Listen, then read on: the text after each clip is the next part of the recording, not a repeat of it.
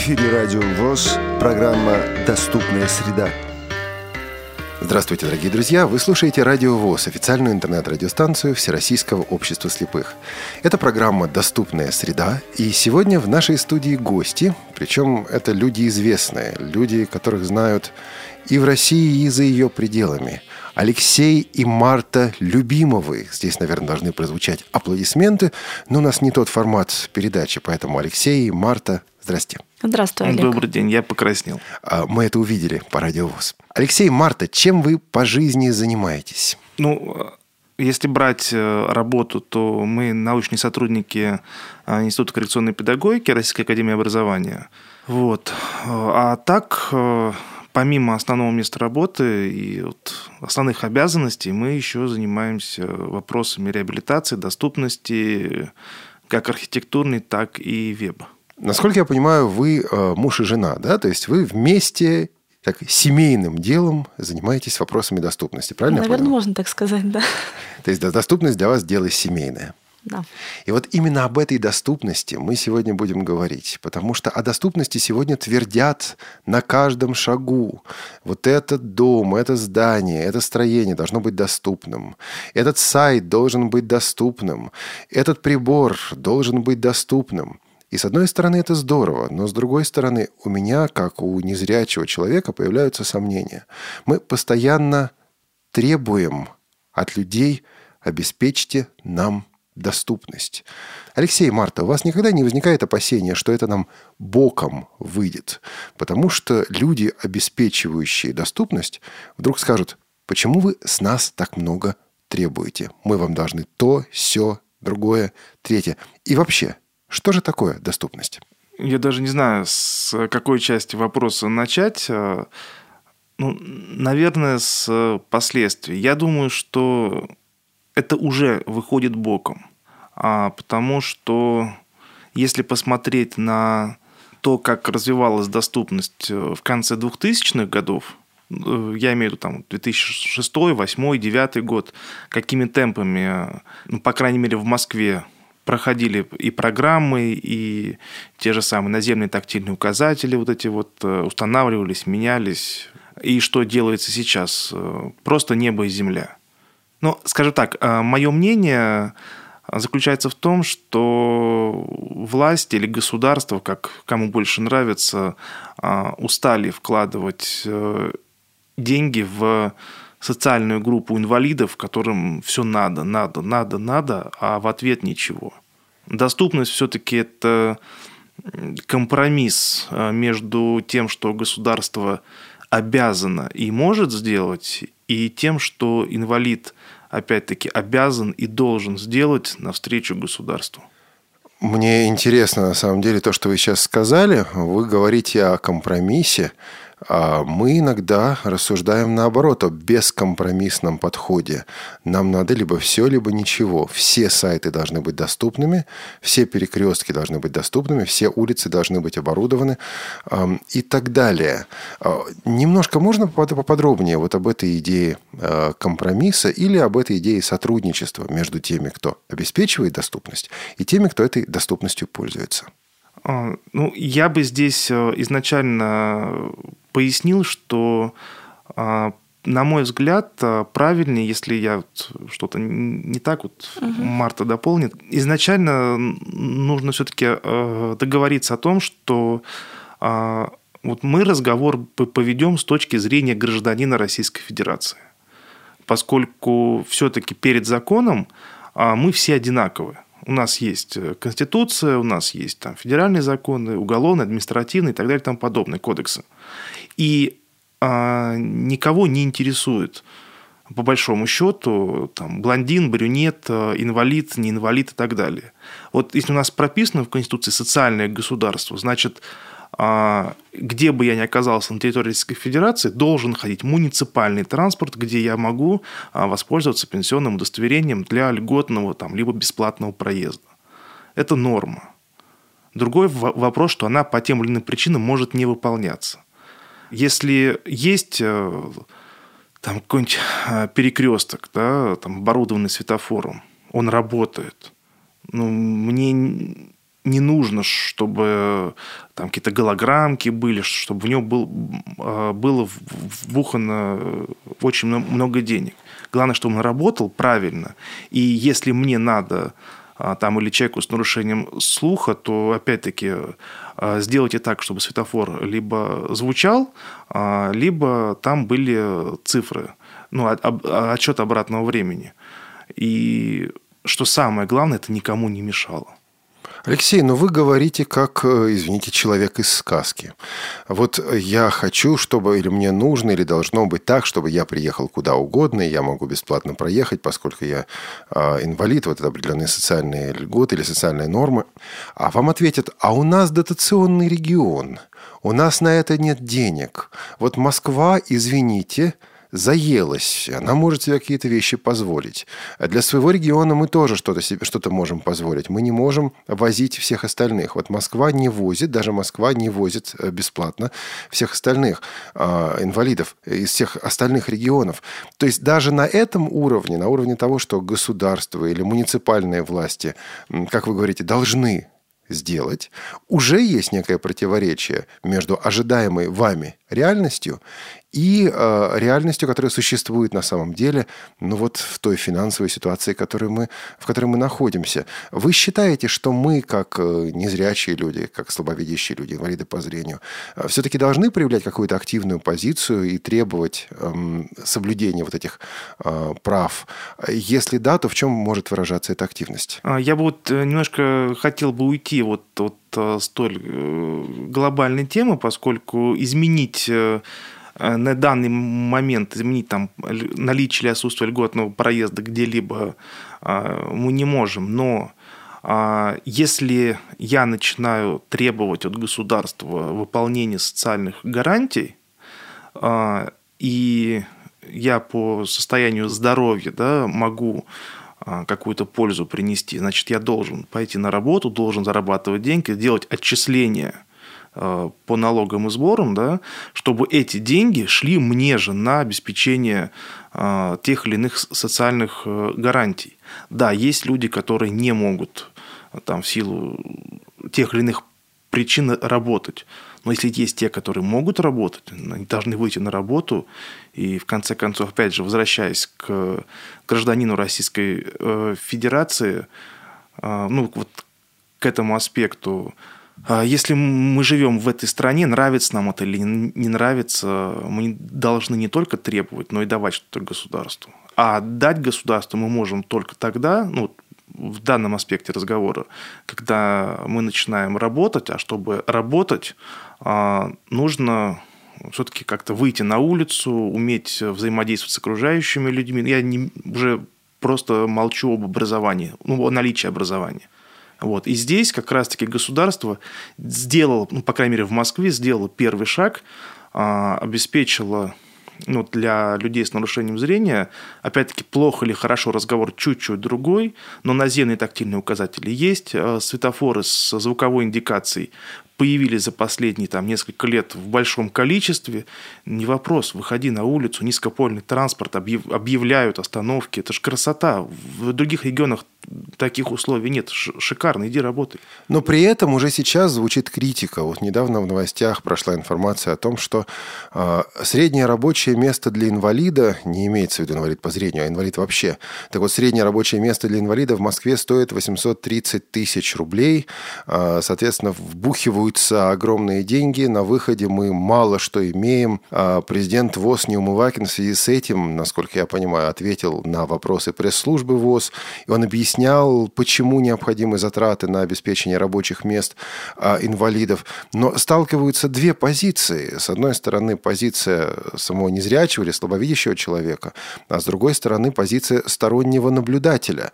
И вот я сейчас хотел бы обратиться с вопросом к Марте, которая уже не сторонний наблюдатель, но при этом она не является незрячим или слабовидящим человеком. Вот, Марта, какой-то э, компромисс между требованием обеспечения доступности и теми огромными ценами, которые, огромными затратами, которые приходится делать, с одной стороны, а, и дороговизной, да, вот э, то есть мы должны обеспечить доступность, но это стоит дорого. И Алексей сейчас говорил о том, что в конце концов это должно вести к созданию рабочих мест. Вот можно ли найти такое решение с вашей точки зрения, Марта?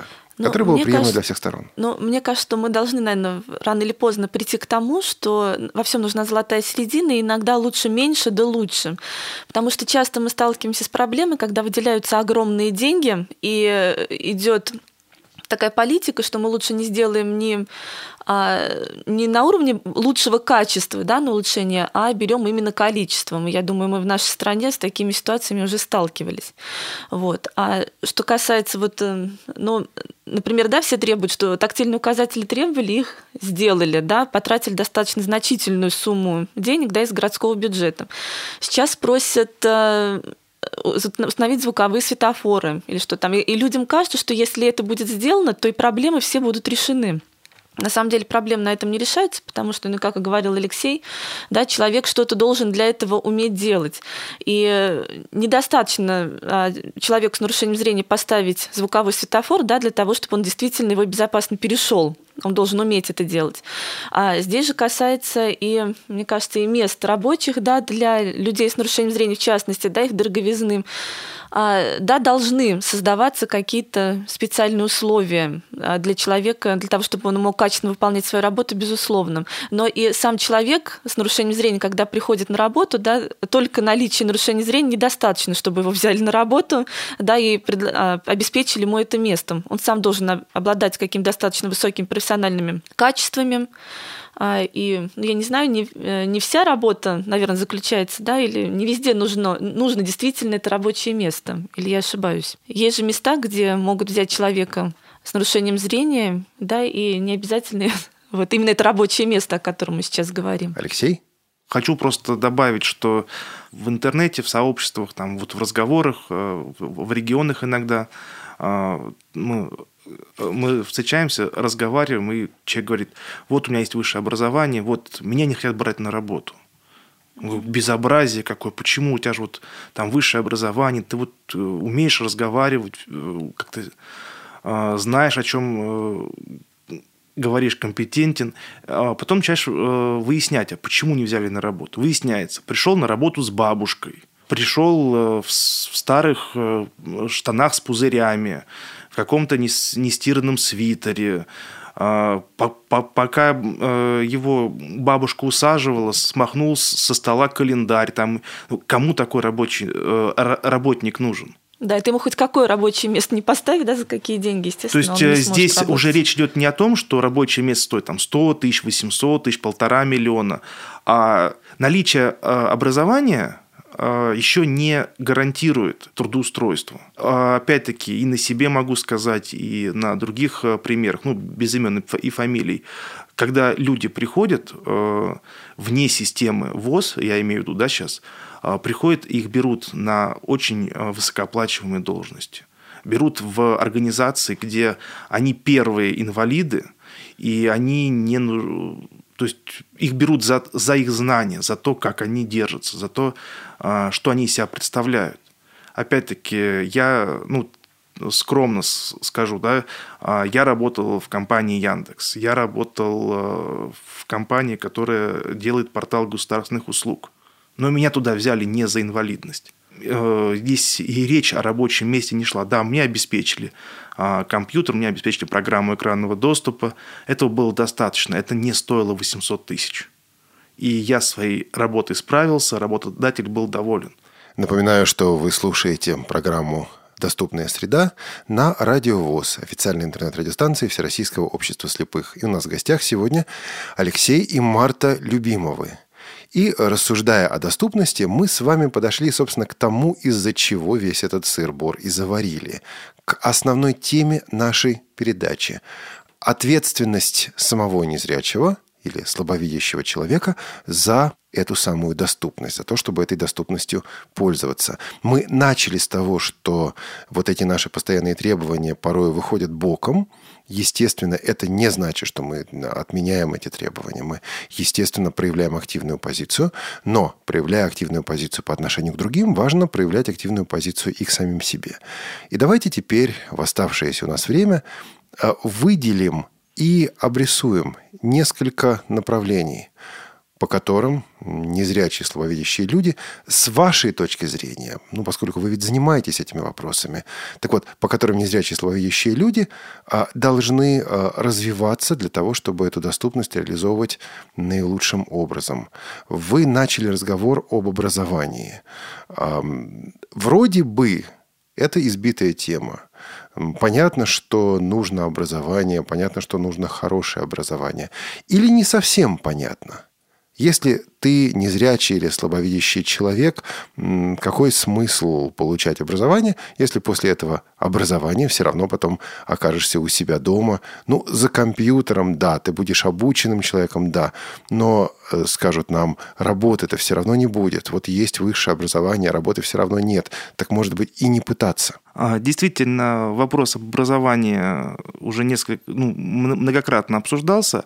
Я хотел бы остановиться на двух моментах, наверное. А, первое, то, что образование, оно нужно в обязательном порядке. Другой вопрос, что среднеспециальное или высшее, кому что больше нравится. И второе, это то, что образование должно, получаемое образование должно быть адекватно или соотносимо с состоянием здоровья. А, пример такой. Э, если человек э, слабовидящий, у него прогрессирующее нарушение зрения, то есть а, все и медики, и педагоги, все говорят, ну и человек, в принципе, сам э, знает, что там лет через пять он ослепнет. И какой смысл идти на дизайн? Когда к моменту окончания или там, через 2-3 года после того, как человек за- закончит, будет иметь диплом, он равно потеряет зрение. Смысл идти? Алексей, Алексей, а вы не боитесь, что вас э, виртуально закидают сейчас тухлыми яйцами? Потому что вы, Алексей, занимаетесь дискриминацией в эфире Радио ВОЗ. Чем вас не устраивает незрячий дизайнер, который работает, допустим, с помощниками, который ну, каким-то образом себя реализует? Почему вы отбиваете возможность э, вот, получения образования у человека, который может оказаться первым вот в этой сфере? Ни в коем случае я не отбиваю, я за разумность. Просто человек, когда получает образование, он должен намереваться, да, а, иметь диплом, потом идти на работу и трудиться и приносить какой-то общественно полезный труд, да, скажем так. А есть люди, которые получают образование и потом совершенно не собираются идти работать, объясняя это тем, что у меня все равно будет пенсия, и зачем мне работать, да?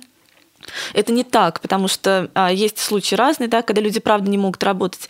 Но в целом а, пенсия нам дается на ну, людям да, с различной инвалидностью дается для того, чтобы ну, скомпенсировать эту инвалидность, да, а, купить различные технические средства реабилитации, чего люди часто не делают, да, там, или не покупают ту же трость да, для того, чтобы эффективно передвигаться. А вот. я думал, пенсия это для того, чтобы жить не работая. Ничего подобного. Но, к сожалению, а, сейчас она рассматривается как так. зарплата. Да, люди и понес... самое печальное, когда в школах от учеников слышишь, э, ну, старших классов, слышишь, что а смысл мне учиться, если а, я сейчас получаю, ну, вот на тот момент, когда этот разговор мы слышали, говорит, я говорит, сейчас получаю 8 тысяч пенсии. А, а вы учитель 4,5.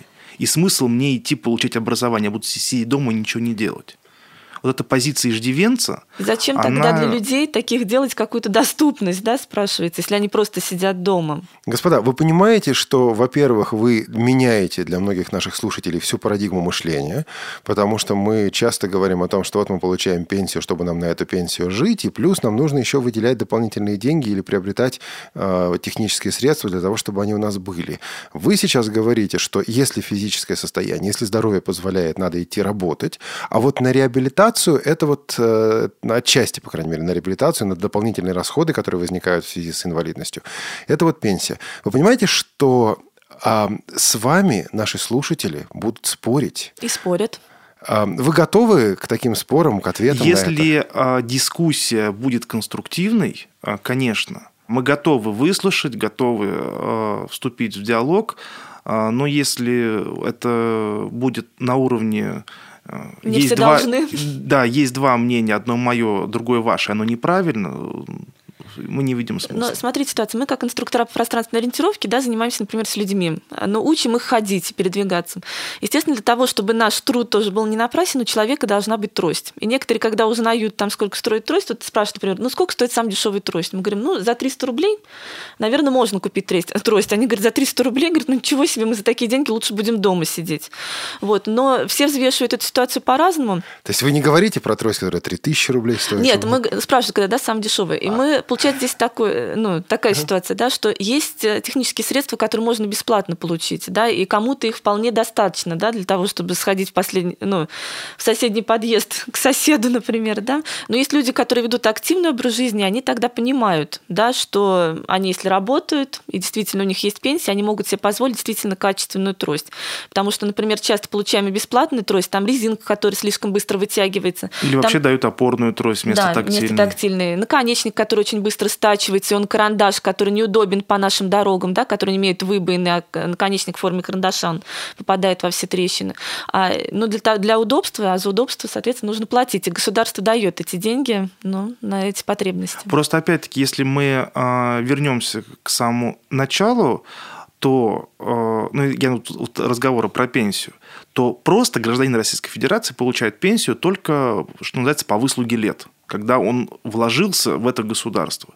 И второй момент, когда человек получает пенсию по факту потери трудоспособности. Значит, логично а, из этого вытекает, что пенсия – это компенсация потери трудоспособности. Это не на жизнь, это компенсация. И, соответственно, вот эти деньги, которые государство выделяет, они должны идти на лекарства, на а, технические средства, на а, там, какие-то услуги там, по сопровождению, например, там, еще что-то такое.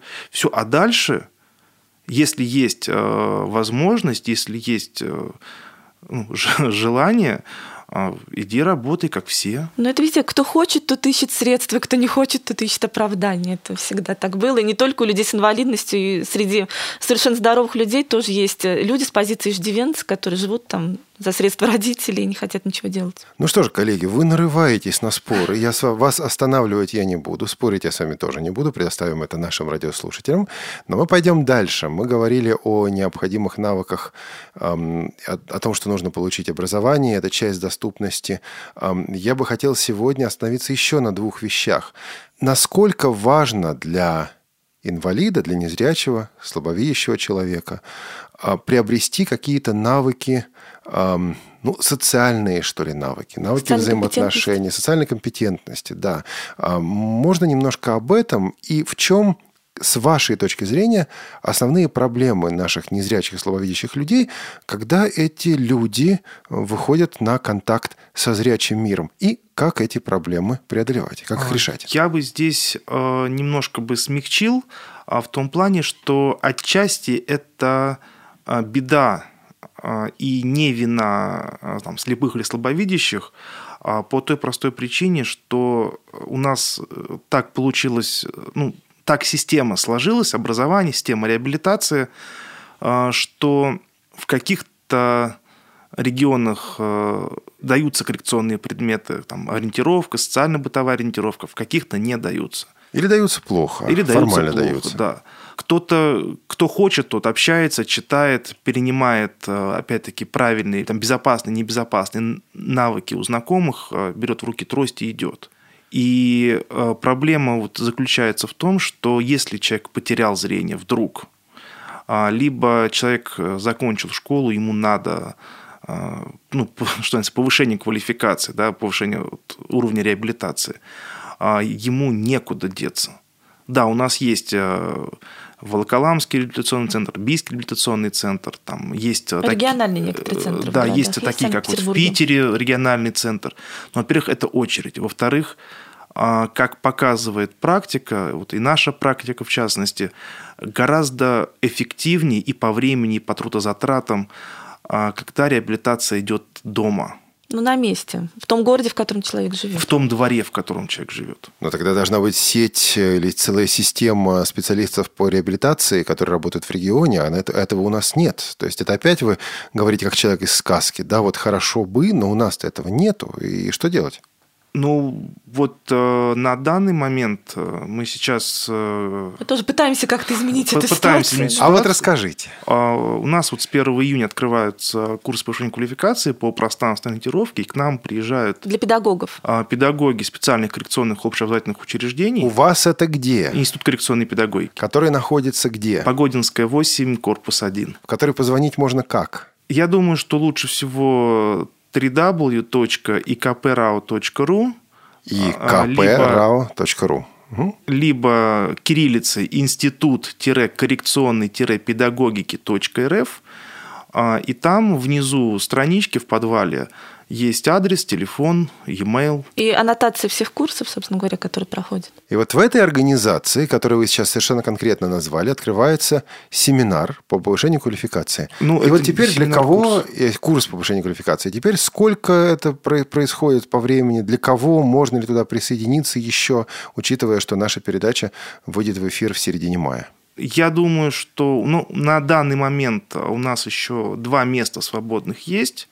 У нас группа небольшая. Это а, педагоги а, школ, а, это Родители. родители Детей с нарушением детей зрения. с нарушением зрения и это сотрудники реабилитационных центров. Это вот три целевые группы. И наша задача сейчас, которую мы перед собой поставили, тут курс 90 часов, интенсив. В, основ- Практики. в основном это будет практика, это улицы будут. А, научить обучать, учитывая э, такие критерии, как безопасность, эффективность и эстетичность. Интересные критерии. Можно немножко о них подробнее? Ну, наша задача, как бы, да, чтобы человек, который выходит из ну, специальной школы, да, или не обязательно, или который теряет зрение, после чего, чтобы были люди, которые научили человека передвигаться безопасно, а, ну, ну, эффективно, да, это слово емкое достаточно само себя говорит, и э, немаловажно эстетично, чтобы человек действительно выглядел достойно, а, чтобы ему не приходилось, когда он ходит, да, махать руками впереди, потому что он боится столкнуться с препятствием, да, а трость у него, например, короткая, и поэтому ну, чтобы человек выглядел в целом достойно, ничем не отличался от других зрячих людей. То есть к вам приезжают преподаватели из разных регионов страны, которые проходят у вас обучение для того, чтобы в своих регионах они могли уже обучать других и преподавателей, и конечных пользователей, так скажем, незрячих людей. Да. Да, дело в том, что э, мы еще провели, ну и проводим сейчас, ну, в процессе э, исследования и опрашиваем э, педагогов, опрашиваем школы, опрашиваем реабилитационные центры. И одна из, я просто не буду все раскрывать, одна из проблем, э, которая ну, о которой и так все знают, но которая обретает цифры, обретает очертания э, конкретные, это то, что нет э, в отечественной школе методического пособия. Есть методика, все вроде бы все знают. Методического пособия, как пошагово э, обучить человека самостоятельно передвигаться. Потому что у нас в основном идет пространственная ориентировка, и ориентировка – это умение человека ориентироваться в окружающем пространстве, иметь представление о том, где он сейчас находится. И практически никто не говорит о том, что а, хорошо, я сориентировался, где я, я знаю, куда мне надо идти, а вот как я дойду? Как мне использовать трость? Как мне пройти из точки А в точку Б, а, не, не столкнувшись с объектами, не получив синяка, не дай бог, там, не переломав руки-ноги? Да, но такие курсы подобные были, да, в Новосибирске были выпущены вот инструктора, в частности, мы вот одни из них. А, К сожалению, этот проект закончился, и теперь наша страна не пополняется инструкторами по пространственной ориентировке. Конечно, вот эти 90 часов, которые мы предлагаем да, педагогам, которые, ну, желательно, чтобы уже имели какое-то педагогическое образование, оно бывает по-всякому, да, когда человек просто ставит учить слепых детей ориентироваться, и он не имеет какого-то образования. Но это будет первая ступень хотя бы, потому что за 90 часов научить всему невозможно. В дальнейшем будет какая-то тоже ну, повышение квалификации этих педагогов, но мы хотим хотя бы положить этому началу. И вы планируете, что эти курсы или этот семинар, этот тренинг не будет разовым мероприятием? Нет, То есть вы это хотите- не разовый. Это сейчас это первый мы открываем, мы посмотрим, как оно пойдет, а какие будут отзывы, сколько будет э, заявок. И, э, возможно, если действительно это будет востребовано не только что от педагогов, что да, нам это надо, мы хотим, но это будет и финансироваться, и, ну и там много разных э, вопросов, то, возможно, и перенос этих курсов там, 2-3 раза в год или вообще сделать более расширенный э, на базе какой-то реабилитационной площадки, именно как э, совместное решение вот, Институт коррекционной педагогики и кто-нибудь еще. Потому что все-таки э, наша задача сейчас э, подготовить, в первую очередь подготовить помощников. Потому что мы вдвоем, ну, мы не сможем обучить всех желающих. То есть мы, наша задача обучить, научить также эффективно обучать, и чтобы таких... Люди смогли передавать эти знания Да, чтобы таких специалистов, как мы, так вот скромно не побоюсь, да, таких слов, а чтобы их стало больше. Вот именно количество педагогов, умеющих учить, обучать, стало больше. А потом уже а, эти люди, соответственно, они, они уйдут в учреждения, они уйдут в реабилитационные центры и так далее. Да, потому что не только учителя пространственной ориентировки да, должны учить детей, воспитатели в специальных школах должны все, в любое свободное время закреплять у детей эти навыки, но они тоже должны уметь это делать. И также, вспоминая Владимира Семеновича Высоцкого, чему нас учит семья и школа, семья в первую очередь. Если родители не требуют, если родители относятся к ребенку как к инвалиду и начинается гиперопека, то как показывает практика, ни школа, ни реабилитационный центр практически ничего не могут сделать. Уже бессильно получается. Здесь. На этом мы снова возвращаемся к вопросу об ответственности самого незрячего или ствоидящего человека за доступность. Да, ну, вот здесь как этой... ни крути, здесь mm один Это вопрос а начинается, вот я почему и сказал с самого начала, что здесь должен быть компромисс, и здесь э, должно быть движение навстречу друг другу. Государство навстречу семье, име... школе. имеющие ребенка с нарушением зрения, и семья, и ребенок, с, ну, или взрослый с нарушением зрения должен идти навстречу. Ну, а, коллеги дорогие, вы понимаете, что вы опять нарываетесь на спор. И опять я с вами в эфире спорить не буду. Предоставлю эту возможность нашим слушателям в форумах, в дискуссионных листах. Уверяю, желающие поговорить об этом а, найдутся. Но сегодня за время нашей беседы я услышал ну, буквально вот два-три э, таких фундаментальных утверждения, и э, мы подходим к концу, к заключению нашей беседы. Но мне бы хотелось еще раз остановить на этом внимание для того, чтобы убедиться, что вашу позицию мы услышали правильно. Э, первое утверждение звучало так. Э, доступность это сотрудничество, это некий компромисс. И в обеспечении доступности принимают участие как э, сторонние организации, будь то государство, бизнес и так далее, так и сам э, инвалид, будь то инвалид по зрению, инвалид какой-либо другой категории, неважно. Иными словами, доступность – это некий совместный, обеспечение доступности – это совместный процесс. Подписываетесь ли вы под этим утверждением? А с маленьким пояснением – может быть, э, мы об этом не сказали, либо это как-то прошло. А, не инвалид, вот мы берем любого инвалида, да, и говорим, вот ты знаешь, как надо сделать, а профессионал, имеющий инвалидность, или специалист, имеющий инвалидность. Ой, а немножко поподробнее, а чем профессионал от непрофессионала отличается в данном случае? То есть а... профессионал в другой какой-то сфере, не связанной с его инвалидностью? Например, мы будем э, так чуть-чуть отвлеченно, да, как сделать правильно крыльцо дома. Там ступеньки, пандус, дверь открывается направо, налево и так далее. Мы можем взять там 10 инвалидов, и каждый скажет, что «а я бы сделал вот так, потому что мне так удобно». Да, и Потому что у каждого свой уровень, каждый умеет либо больше, либо меньше. Человек, который не умеет ничего, а наверное, который не умеет не ничего, он скажет, чего вы здесь сказали? Надо вообще сделать, чтобы я подъехал, ступенька сама поднялась и меня внесла в самооткрывающиеся двери, чтобы я вообще ничего не делал. Потому что мне так будет удобно, это будет реальная доступность. Да. Это не реальная доступность, это просто неумение человека подойти к ступенькам, обнаружить их тростью, подняться по ним, найти ручку, прислонить ключ домофона, открыть дверь и войти. Вот как раз-таки, если это специалист с инвалидностью, во-первых, как специалист, он а, знает а, и ну, как, какие-то а, специфические вещи и может соотнести а, удобство потому что доступность это не только когда удобно слепым, когда удобно колясочникам, удобно условно здоровым, никто никому не мешает. Но он имеет инвалидность, он может изнутри прочувствовать те ну, вещи, которые не знают и не могут прочувствовать условно здоровые ну, специалисты. Ну, Олег об этом и говорил, да, что это взаимный процесс. Государство делает, а люди с, с различными нарушениями должны взять на себя ну, такую ответственность, научиться пользоваться той доступностью, которую предлагает нам государство. Да, то есть вот если мы берем э, экспертное сообщество, то это все-таки должны быть не просто инвалид, потому что ты инвалид, а специалист с инвалидностью. Угу. Вот маленькая тонкость. Спасибо.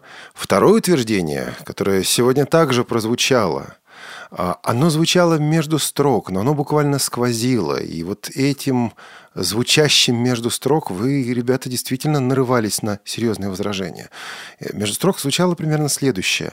А в России на сегодня либо не существует, либо недостаточно и весьма недостаточно опыта обучению незрячего слабовидящего человека навыкам социализации и конкретно передвижения в пространстве. Не ориентировки, то, вот, о чем говорил Алексей, да, просто вот понять, где я нахожусь, а именно тому, как перейти из пункта А в пункт Б. Вы сказали, или, может быть, я что-то неправильно услышал, что м, здесь у нас есть определенные проблемы. А вам скажут, что, ну, послушайте, ведь отечественные тифлопедагогики уже очень-очень много лет. И отечественная тифлопедагогика, в частности, обучение ориентировки, существовала существенно до того, как на это поле деятельности пришли Алексей и Марта Любимовы. Бесспорно. Не открываете ли вы Америку? Не пытаетесь ли вы перечеркнуть те заслуги, которые у нас, случае. в общем-то, уже есть? Нет. Ни в коем случае. Основываясь на опыте предшественников, мы просто совершенствуем, а, потому что те методические пособия, которые были написаны там, в 40-е, в 50-е годы, они немножко неприменимы уже к сегодняшним реалиям. Можете примеры привести? Это пока голословно. Очень голословно. Не вопрос. А, Владимир Сергеевич Сверлов, 1951 а, год. Написано, что при использовании трости, я общий смысл не, недословно этот абзац привожу, Трость имеет э, веревочку э, для того, чтобы продевать э, в нее руку. Разумеется, чтобы она не улетела. Вот. Когда в 1951 году было гораздо меньше людей, было гораздо меньше машин, было гораздо меньше техники, и скорость жизни была ниже, возможно, оно так и было. Сейчас, когда идешь в метро, когда идешь в толпе, кто-то спотыкается от трость, выворачивает ее из руки, трость попадает там, в автоматические двери, еще куда-то задача, первый пункт безопасности, о котором мы говорили, расстаться с тростью. А когда веревочка, особенно э, иностранного производства, прорезиненная, два-три раза обмотана вокруг запястья, трость просто так не скинешь. И э, можно получить травму лучезапястного сустава. То есть лучше расстаться с тростью, чем с кистью? Конечно. Ну, да, один из таких коротких примеров, когда ну, женщина однажды э, слепая выходила из э, электрички спиной, да, трость у нее э, получилось, что зажала ее дверьми, а электричка тронулась, а поскольку трость была намотана веревочкой на руку, в общем, она бежала за этой электричкой, туфли потеряла при этом, и нас потом спрашивали, да, что она должна была делать в такой ситуации. Мы говорим, ты должна была выкинуть эту трость, как бы дорога она тебе не была, да, и потом воспользоваться запасной. Ну, вот примерно так. А... Это не фантастика, это вот мы слышали с ее уст. Да, это это случай из реальной жизни. Вот, но мы а, есть действительно шикарный опыт да, в России, где действительно хорошо обучают э, людей пространственной ориентировки. Это, безусловно, Бийский реабилитационный центр. То есть вот, э, я считаю, действительно повезло тем людям, кто туда попал. Это да, но это... Низкий поклон педагогам, э, которые там работают. Это да, действительно это, качество. Это Нижний Новгород, где действительно да, педагоги ну, по-настоящему хорошо работают.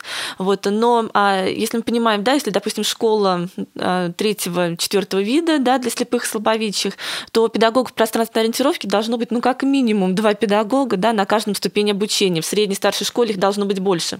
У нас сейчас же случается так, что а, всего лишь один педагог на школу, или его нет совсем совсем. И, естественно, если в школе, скажем так, 200 человек, а то и больше, но один человек не может качественно обучить.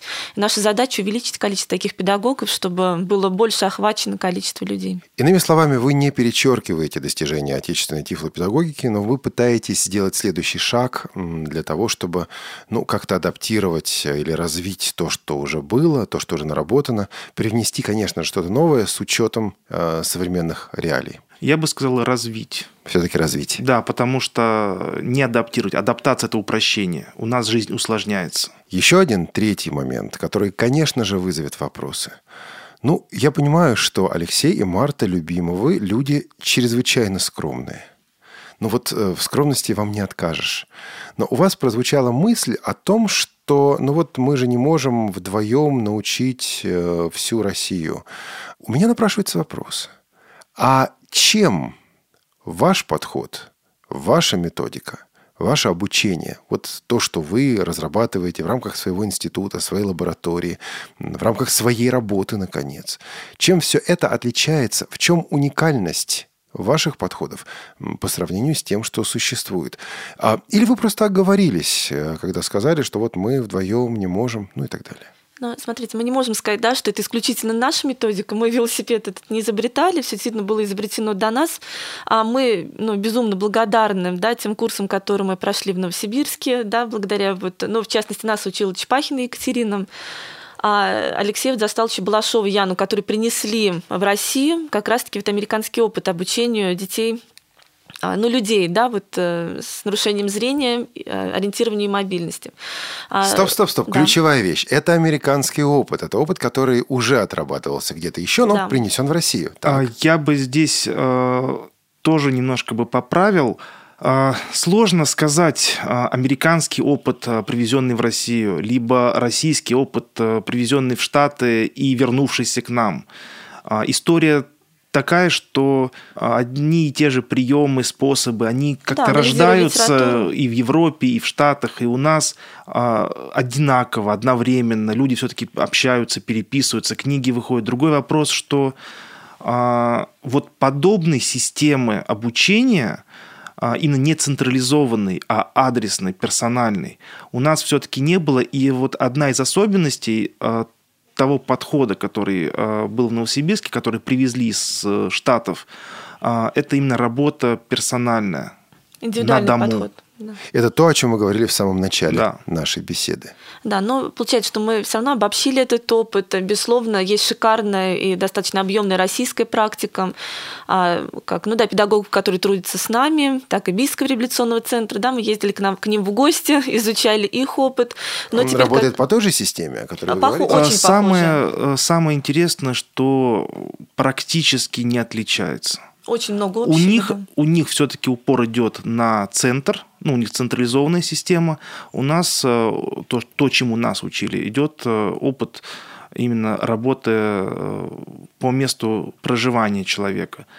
А наш опыт, накопленный, наработанный, он ничуть не хуже. Его не, не надо стыдиться, надо им гордиться. Другой вопрос, что почему-то о нашем опыте забывают и говорят, вот там, там американская, европейская, там южноамериканская хорошая, у нас замечательная. Но чем э, отличаемся мы э, от Европы, от Штатов тех же самых? У нас большая территория. И нельзя сказать, что один и тот же прием будет работать в Москве, в Калининграде в Хабаровске. Это модернизация. То есть есть какая-то основа, а дальше, исходя из погодных условий, исходя из рельефа местности, еще каких-то э, моментов, идет модернизация и применение э, конкретно к территории. Я напоминаю, что сегодня э, у нас в гостях Алексей и Марта Любимовы. Мы подходим к концу нашей беседы и, подводя итог, хотел бы задать вот какой вопрос. Вот среднестатистический слушатель радиовоз – а он, ну, я понимаю, что такая категория, такое понятие, как среднестатистический слушатель, само по себе весьма спорное, да, мы не имеем, нет у нас статистики, которая говорила бы, какой он. Но вот некий незрячий человек, средний незрячий человек, которого вы видели, с которым вы встречались. А какие советы, какие рекомендации вы могли бы дать этому человеку для того, чтобы он тоже вносил свое участие в решение проблем доступности. Ведь у нас получается, что проблемы доступности решаются или должны решаться и на государственном уровне, федеральном, да, и на муниципальном уровне, на уровне бизнесов, предприятий. И тут мы все гораздо давать всем этим структурам советы. А что бы вы порекомендовали незрячему или слабовидящему человеку, который тоже хочет участвовать в решении проблем доступности? Но а, первое, что хочется сказать, да, а, первое, что нужно сделать, это решить для себя, что ты хочешь вести активный, ну, активный образ жизни, занимать да, активную позицию. А, соответственно, это прилагать все усилия для того, чтобы развить свои навыки да, и качества, а, научиться ориентироваться, научиться да, что-то делать самообслуживаться, чтобы, ну, если ты что-то требуешь, то ты мог чем-то аргументировать, да, зачем это тебе действительно нужно. Вот. А во-вторых, объединяться, потому что а, нередки случаи, когда люди объединяются с какой-то идеей, да, действительно пишут письма. У нас часто ну, есть такая позиция немножко в стране, что писать и что-то говорить бесполезно. На самом деле полезно. А то у нас получается так, что никто не пишет, ни о чем не говорит в регионах, да, особенно в небольших. А сверху, может быть, даже и не знают о том, что да, такая проблема существует на этом конкретном перекрестке или напротив этой школы, там нету, например, а, светофора, да, а часто бывает тогда, что напротив школы для слепых даже нет просто светофора и просто обычный перекресток. Вот, действительно, писать письма, говорить об этом вслух. И я думаю, что если а, вода камень точит, если каждый будет понимать, что от него в стране что-то зависит, и для чего он ну, действительно чего-то добивается, то оно все и будет в дальнейшем. Вот, а я бы хотел добавить, что прежде чем а, от кого-то что-то требовать, нужно эти же а, критерии применить к себе. Если я это могу, то тогда, пожалуйста, обеспечьте это и другим. Ну, в рамках разумного, естественно. И вы опять, даже в заключении нашей передачи, Алексей, нарываетесь на споры. Потому что инвалиды бывают разные. И вы только что поставили себя в качестве критерия некого тестера, испытателя для нет, доступности. А, нет, э, я не критерий. Есть, ну, опять-таки, э, возьмем пример с перекрестком. Есть правила перехода перекрестка. И они едины для всех. Э, для меня, для человека, который только взял в руки трое, для человека, который с большим опытом, чем я. Вот. И если эти критерии применить к перекрестку и посмотреть, да, я, я могу перейти, может перейти человек с большим опытом, с меньшим опытом, но мы все не можем перейти, потому что там э, нарушается логика дорожного движения, там нужно фазы поменять. Вот стоит тогда, тогда написать, стоит вступать в диалог и аргументировать. Не потому, что я не могу перейти там... Э, я не, не умею, я умею, там, мне, не, мне некому за ручку перевести. А вот здесь вот это нарушено, а есть вот такая-то схема правил перехода. И давайте мы с вами там, а, там мэрия, ГИБДД, э, вот мы там сообщество найдем компромисс и попробуем решить эту ситуацию, чтобы было удобно всем. И пешеходам, и водителям, а, и опять-таки не, этот перекресток не создавал пробок. Вот как-то так вот. Ну, это, по крайней мере, яснее и понятнее. Большое спасибо за уточнение. А в заключение давайте попробуем применить эти критерии к совершенно реальной ситуации. Коллеги дорогие, вы знакомы с покрытиями, которые делаются на улицах Москвы? Вот с этими уличными покрытиями, как они называются правильно? Это наземные тактильные указатели? Да, наземные тактильные указатели. Знакомо. Когда незрячий человек говорит о том, что ну, вот это не добавляет мне ничего к доступности, потому что они потрескались и так далее, в ответ незрячему человеку говорят, а все было сделано правильно, вы требовали, оно было сделано. Как, как аргументировать, как вести беседу? Ведь кажется, что и та, и другая стороны правы. Но здесь, да, с чего, наверное, я начинала, во всем нужна золотая середина, и должно быть не только количество, но и качество. Что касается, я не знаю, может быть, опять получу камень в свой огород, но а, мне кажется, отчасти, когда касался вопрос тактильных наземных указателей, а, у нас был именно вопрос количества. За год заложили всю Москву а, вот этими тактильными указателями. У нас неровный асфальт, на него положили не менее неровную плитку, да, где ты идешь и не понимаешь, где уже заканчивался асфальт и началась эта плитка плитка, потому что все шершавое. Потом эта плитка потрескалась. Естественно, такое никому не может быть удобно. Ни человек с нарушением зрения, ни женщине, которая ребенка на коляске ведет, ни женщине, которая идет на каблуках, скажем так, и да, и кто-то с нарушением опорно-двигательного аппарата. Вот. И а, часто были именно эти плитки выкладывались с нарушениями, когда, например, а, должны там лежать эти полосы вдоль, их поперек кладут, да, потому что человек, который укладывал, ему показалось, что все равно да, и он не понимал, для чего они. Бывает, а, то есть тактильный указатель должен нам указывать, куда переходить дорогу, да, по зебре. А, получается, вот тактильные наземные указатели должны указывать, где нам переходить перекресток, да, выводить нас на зебру. А, ну вот э, микрорайон, да, вот станция метро «Динамо», можете погулять там как следует и увидеть, что есть тактильные наземные указатели, которые лежат на, ну, на диагонали перекрестков. То есть если человек находит эти указатели и выравнивается там, например, по ним, то он будет переходить ровно по центру перекрестка, то есть по диагонали, с одного угла на другой, а пересекать не отдельные лучи. Естественно, ни о какой безопасности тут не говорит. А, ну, говорить нельзя, и они даже приносят больше вред, чем пользу. Их лучше бы выложили меньше, да, но более качественно. Материалы другие взять. В свое время вот мы с ТВЦ выезжали э, посмотреть наземные тактильные указатели вот в районе управы Северная Медведкова. Эти указатели вообще лежали между, ну, вот на полосе э, между первой и второй автомобильными полосами. То есть вот на этой на разметке. И был сюжет на эту тему? Да, это был сюжет. То есть э, здесь это э, то, что Марта сказал, это один момент. Это реализация, это качество э, как самих э, указателей, так и дорожного покрытия. А, но есть второй момент. А, это ГОСТ, по которому эти плитки, эти наземные указатели делаются. И я его читал. И там есть очень интересные моменты, например, что а, наземными тактильными указателями а, должны огораживаться препятствия. Там, а, я сейчас дословно, опять-таки, не помню, под рукой нету, но по смыслу вот эти, то, что может преграждать, ну, те препятствия, которые есть. Под препятствия попадают и фонарные столбы. То есть, с одной стороны, мы можем обложить каждый фонарный столб – с другой стороны, это нелогично. С третьей Должен... стороны, это получается уже такое нагромождение дополнительных э, сигналов, что мы в них просто путаемся. Не проще ли просто взять в руки трость, правильно ее использовать и тем самым не соприкасаться лбом и корпусом со столбом? И мы, Плюс... снова, и мы снова возвращаемся к совместному участию, да, как mm. государства, властей и так далее, так и самого инвалида по зрению в обеспечении доступности. Да, опять-таки, э, ГОСТ работает ну, условно работает в Москве.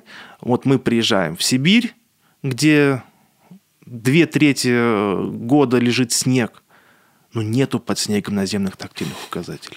И быть их там не может. Ну да, там другой вопрос возникает. Там уже какие-то другие должны быть э, моменты. То есть, опять-таки, с, с этими э, указателями тоже вопрос э, очень и очень дискуссионный. И опять-таки, возвращаясь тоже к началу нашего разговора, а кто обучил а, инвалида по зрению ими пользоваться? Их же положили, и народ приходит, о, а это вот ноги вытирать, не ноги... Да, хорошо, но желтенькое. Я вот своим остаточным зрением вижу. Здорово.